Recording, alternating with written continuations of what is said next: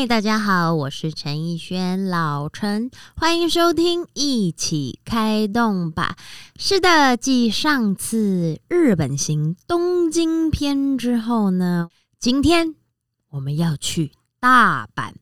一提到大阪，大家第一个会想到什么呢？就是环球影城式的 Universal Studio。那么近一两年，在这个环球影城最红最红的就是它的马里欧园区，任天堂马里欧，是不是能够唤起你儿时的回忆呢？当然呢，你要去环球之前，我建议大家啦，如果你不想花太多时间在等候上头的话呢，都把这个快速通关先买好。你有快速通关的话呢，你排任何的队伍呢，其实就会排到另外一个比较快速的这个道。然后另外大排长龙呢，就是没有买快速通关的。所以切记，如果你不想花太多时间在等候的话，一定要记得快速通关这件事情。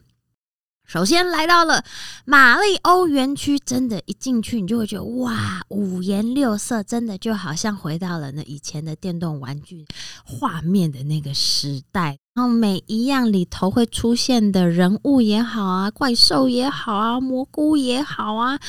光在那里拍照就会觉得很开心。那更别说很多人带着小朋友去，大家一定也都会玩的开心。那马里奥园区我觉得是比较佛亲子的，所以其实它的各种的游戏啊都比较温和可爱。在这个游乐园区里头呢，我们玩了两项它的设施，一个呢就是戴上那个三 D 眼镜，然后你就进入一个隧道里头，它上了一辆电动车，四人一台就开始在隧道里头，好像在开赛车一样，看着那个三 D 眼镜里头的画面，沿路去打怪兽啊、打蘑菇啊等等等等的，很可爱。这是一个嘛，另外一个有点像是户外版的小火车，就很可爱的坐在里面，有一排小小的列车，然后慢慢慢慢的游一圈，等于绕了一个小园区，把这个所有玛丽欧园区的这个画面呢，全部都可以一览无遗，非常的可爱温馨，很适合亲子去。可爱轻松版的去完了呢，接下来要去挑战叫进阶版一点点，所以我们有去到了侏罗纪公园区。我本来想说侏罗纪公园不知道在玩什么，进去哎，其实真的很酷哎，就它完全打造成像电影里头的场景一样，其实看起来是真的很过瘾。然后它在每一区呢会提供的食物啊，点心也好啊，或者是热食也好啊，都会符合它的主题。比如说刚刚我们在马里奥区。吃的小点心就是这个乌龟包，因为你知道是打乌龟嘛。然后进到这侏罗纪公园里头呢，哦，它除了卖一些熟食、热食、饭类之外呢，它让我们可以买。大根大根的火鸡腿，一根一根烤的香喷喷的，然后一根大概就有起码二十公分长。来到了这个肉食性的园区，当然就要大快朵颐一下肉品啦。然后呢，在这园区我们也玩了两个设施，第一个要挑战的是云霄飞车。它是模拟会飞的那只恐龙，你要上去的时候，它是让你正常坐着上，但是要在出发前呢，它会整个把你往前九十度的倾斜，等于你就是跪趴着的状态，在那个云霄飞车的座位上头。然后慢慢一步一步的升起，慢慢慢慢的向前移动，直到移动到空中，你往下一看，等你全部悬空的时候，你整个是俯瞰地面，然后那个距离又很高，其实那个感受又跟你坐一般的云霄飞车完全不一样，因为你是趴着玩，这个就真的很刺激，因为它除了三百六十度的旋转呐，然后还会从。趴着的状态变成整个翻跟的往后仰的状态，又旋转一圈，等于有正着转，有斜着转，然后各种的翻转，感官的那个刺激感其实真的很丰富，而且有点蛮奇妙的。在上面鬼吼鬼叫完了一番以后，下来是觉得还蛮过瘾的。侏罗纪公园还有另外一个，就是也是一艘船，大家坐进去以后，然后哇游那个河边，然后从草食性的恐龙看完了，看到肉食性的恐龙，最后它就有两坡很大的那种瀑布往下冲，可以享受到哇水花四溅，喷到你全身都湿的那种状态，其实也还蛮好玩的。就我觉得去这种游乐园呐，就是有一种返老还童，只要你你有胆，然后你的身体状况都没问题的话，其实真的是蛮值得去体验一下的。再来呢，我们还有去哈利波特。哈利波特是我一直还蛮想去的一个园区。进去以后，我们也是玩了两项游乐设施。其中一项呢，我们先进去坐暗暗的一个隧道里，大概有五个人左右的座位吧，就很像你去看电影去体验。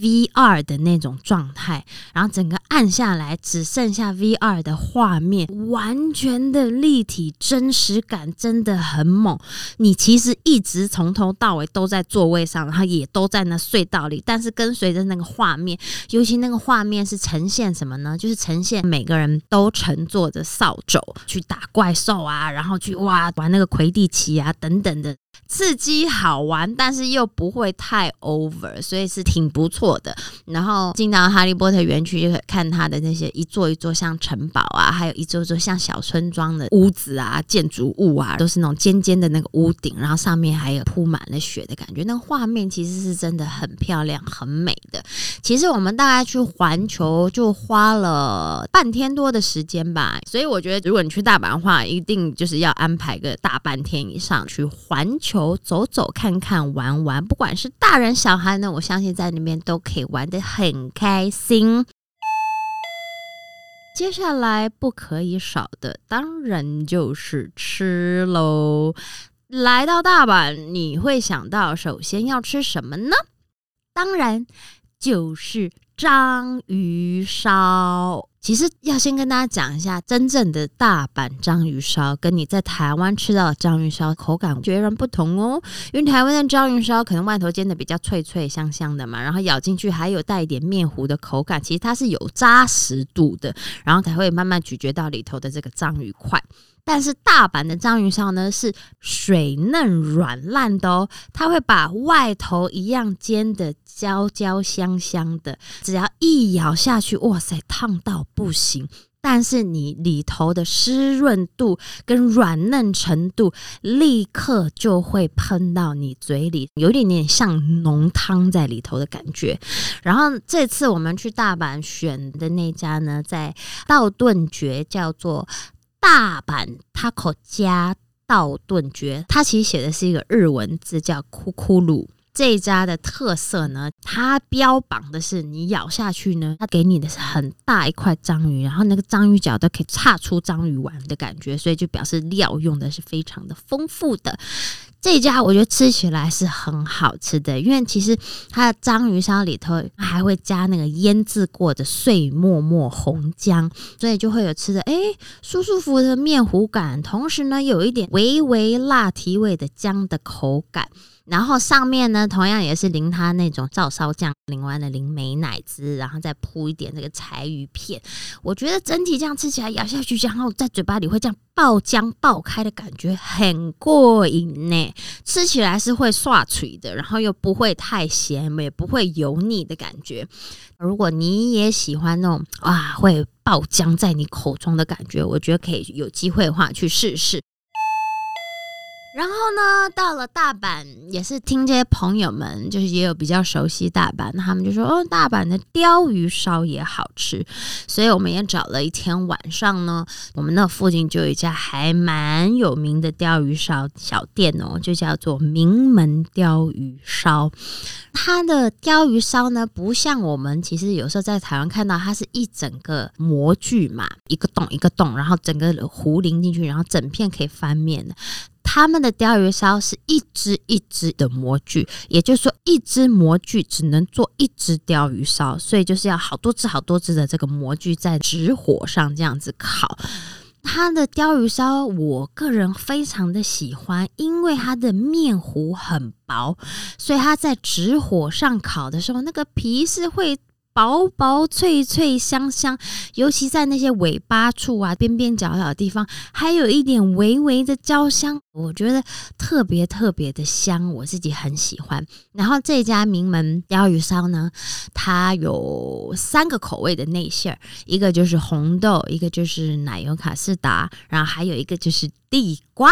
所以我每一个都有试到，我每一个我都还蛮喜欢的。红豆，我觉得它除了有红豆泥之外，它还有红豆的颗粒跟碎末在里头，所以你咬下去是会吃到那红豆的口感。而且不知道为什么，他们的红豆沙虽然蛮甜的，可是靠那个脆脆薄薄的皮外壳去中和它以后，你会觉得诶，甜的恰到好处。重点是红豆。非常的香，就是有那个豆香气，就是有那个豆香气，我自己是很喜欢。然后另外一款就是那种奶油卡士达，咬下去第一口你会觉得哎很惊喜，有那种卡士达酱的香味，比较不会像台湾的有些奶油酱是感觉有。带一点点化学的奶油味，他们那个真的是有那种卡士达的香味，但是它卡士达真的很甜哦，所以你大概这个卡士达的鲷鱼烧吃一半，其实你就可以分人了，不然你整个吃完话，其实奶油的会比红豆的还稍微腻口一点点。再来就是地瓜口味，地瓜我也没吃过，它整个就是哇，很香甜的地瓜泥在里头，然后咬开以后，哇，软绵的地瓜泥就是会这样子慢慢的爆浆流进你的口中，清甜香，非常非常的舒服，所以地瓜口味我也非常的喜欢。另外，它还有鲷鱼烧做夹心。它就用钓鱼烧的壳，然后中间呢，它有些会加冰淇淋啊，有些是加原味冰淇淋再加红豆泥，有些是加抹茶冰淇淋再加红豆泥。然后我也试了一个加抹茶冰淇淋但没有加红豆泥的，诶，它配合的这个很清爽清爽版本，没有那种奶味很重的抹茶冰淇淋，其实很好吃诶，就外头的壳咔咔。脆脆的这样子咬下去，咬到里头很清爽的抹茶香的冰淇淋的时候，很过瘾。然后我们就买了一堆，边走边吃，走回饭店。其实那感觉是非常的舒服。所以呢，去大阪也别忘记要吃鲷鱼烧。再来呢，我觉得比较特别，也是我没有尝试过的这一个食物，就是河豚。是的，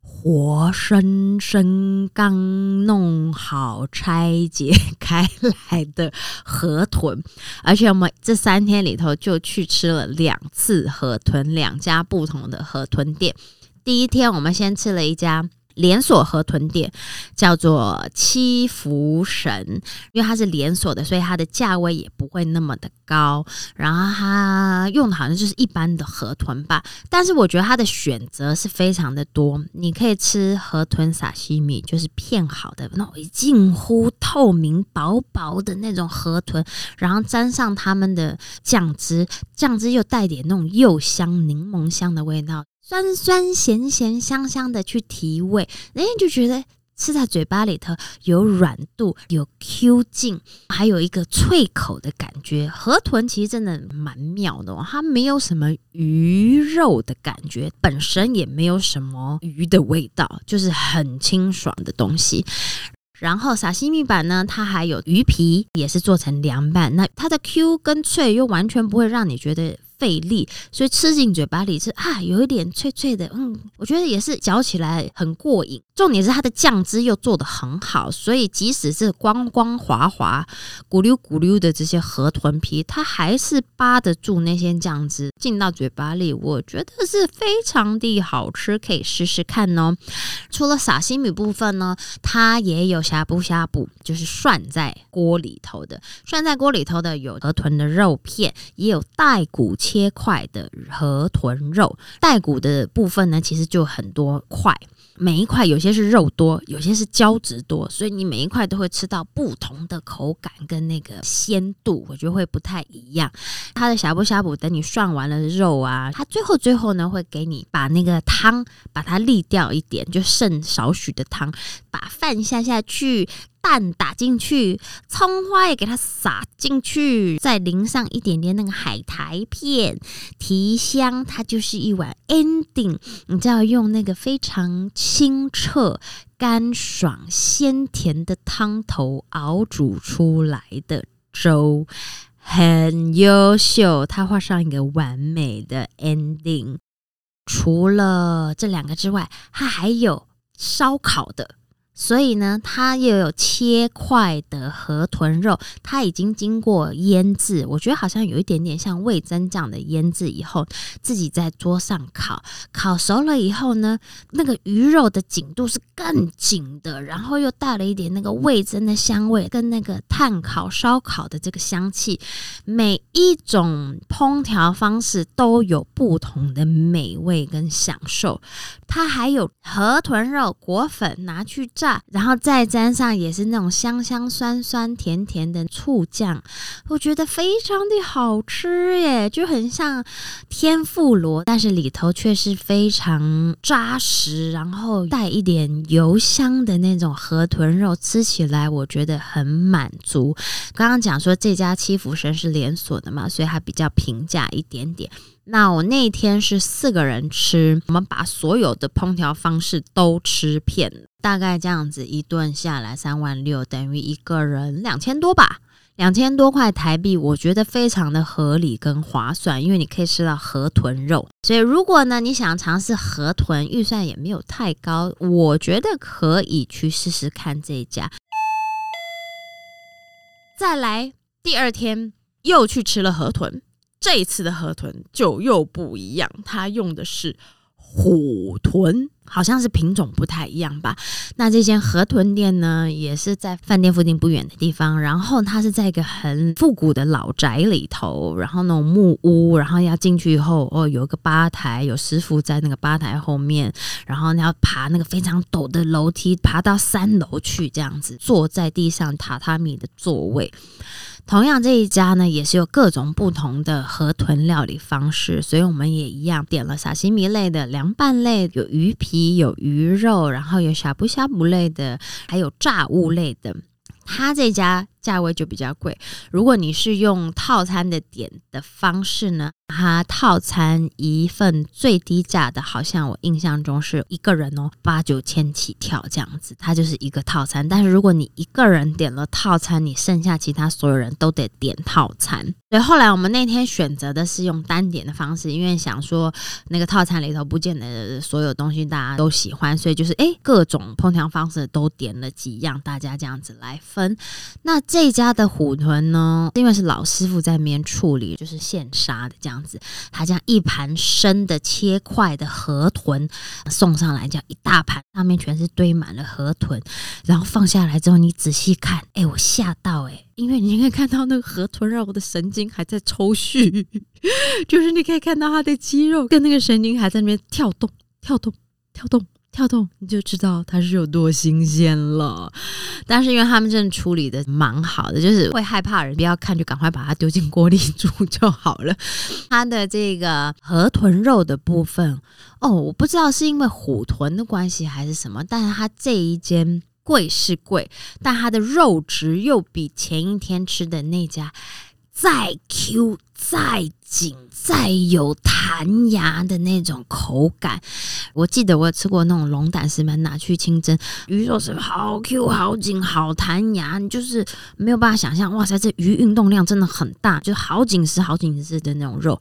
那这家的河豚就是那种紧实的 Q 度，好像他这辈子从小到大到这个被杀之前都一直在运动的那种结实度这样子，然后它的肉又切的比前一家再厚一些些，所以它吃起来的口感那个 Q 弹度是真的更有，非常的满足扎实，更能够咬到那个鱼肉的饱满的感觉，这样子我觉得也很棒。就两间的河豚，虽然料理烹调的方式大同小异，但是河豚本人的等级还有品质还是有差。前一天的已经很好吃喽，这间贵的，它那个河豚肉真的是很厉害，很好吃，很紧实，Q 弹。吃完河豚其实真的没有负担，就是你会觉得，嗯，很舒服、清爽，比你吃那个什么小火锅那些都还清爽，因为它几乎除了胶质以外就是鱼肉，就没有什么油脂，但是它还是碰到胶质的部分会有淡淡的一些。海味跟油香味这样子，我觉得可以去试试。但是呢，这家就贵。我们那天六个人去吃，单点下来呢，平均一个人台币大概九千块左右，也就是近一万。的一个河豚大餐，如果你没有预算，我就推荐你可以去找这种连锁式的河豚，我觉得他们表现的也非常的不错，又可以尝鲜。那如果你想要吃的再精致细致一点的话，有预算可以来吃这家叫做美金富美。丽的美，津津有味的津，富有的富，美金富河豚也推荐给大家。